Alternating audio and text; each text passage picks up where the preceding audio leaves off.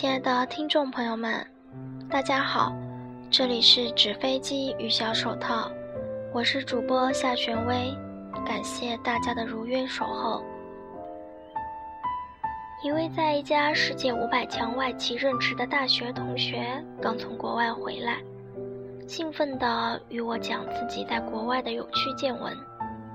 上学那会儿，进世界五百强就是他的梦想。我们因此还和他辩论过，说他痴人说梦。现在回想起来，才觉得我们这伙人有多可笑。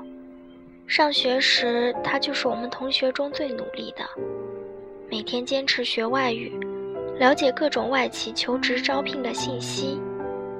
可是，即便如此，我们的学校毕竟只是一所二流院校。根本就没在外企招聘者考虑范围之内。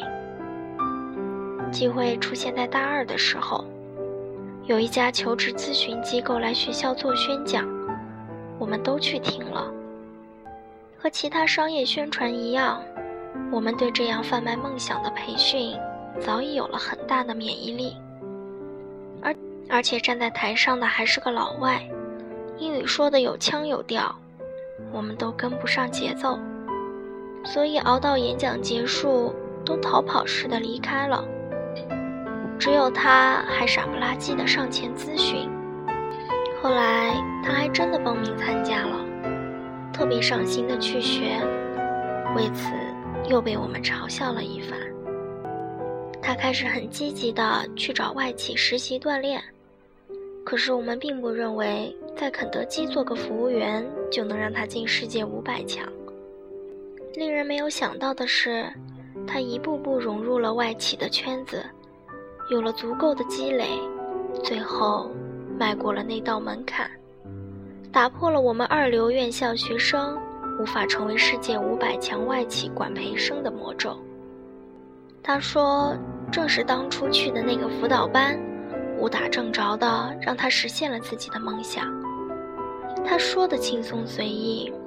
而我的心里却明白，是他的努力让他拥有了更好的未来。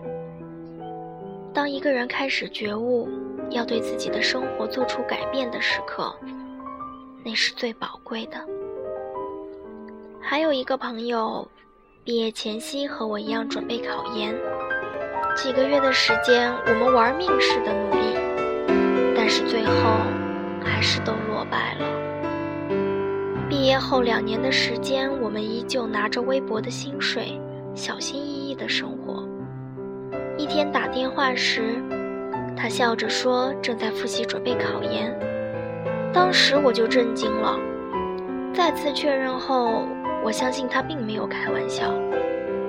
几个月后，他兴冲冲地告诉我他考上了，正是当初他想考的那所学校。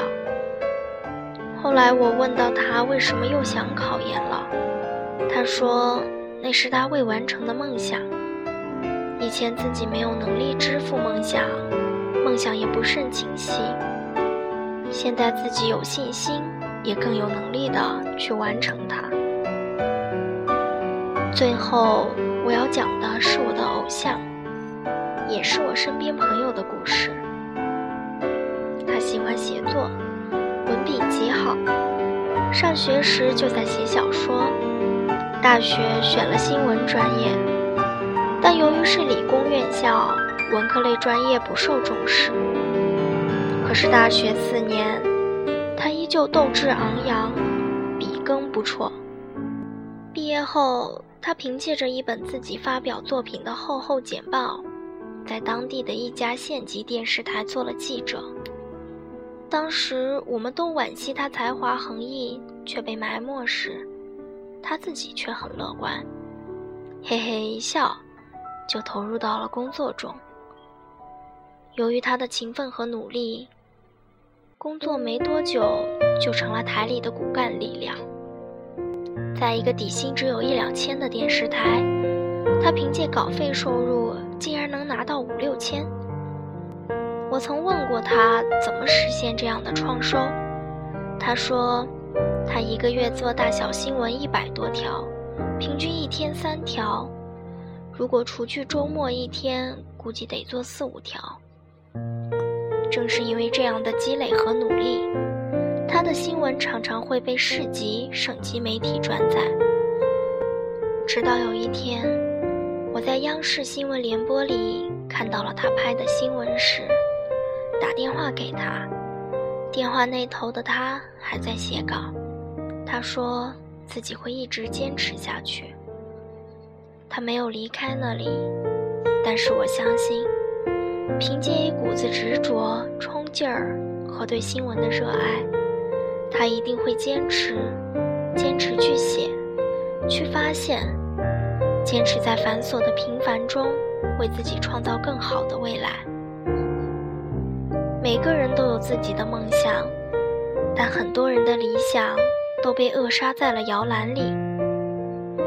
我们总觉得自己不够好，却没想过，这样不够好是因为上一分钟不够努力造成的。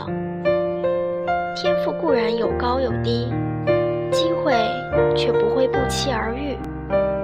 我们身边也有很多人，用虽平凡但坚持不懈的努力追求，为自己创造了更好的未来。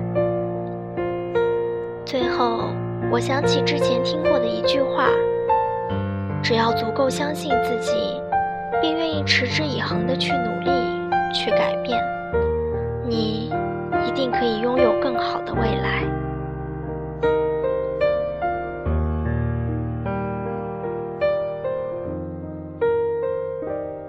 这里是纸飞机与小手套，我是夏玄薇，感谢您的聆听。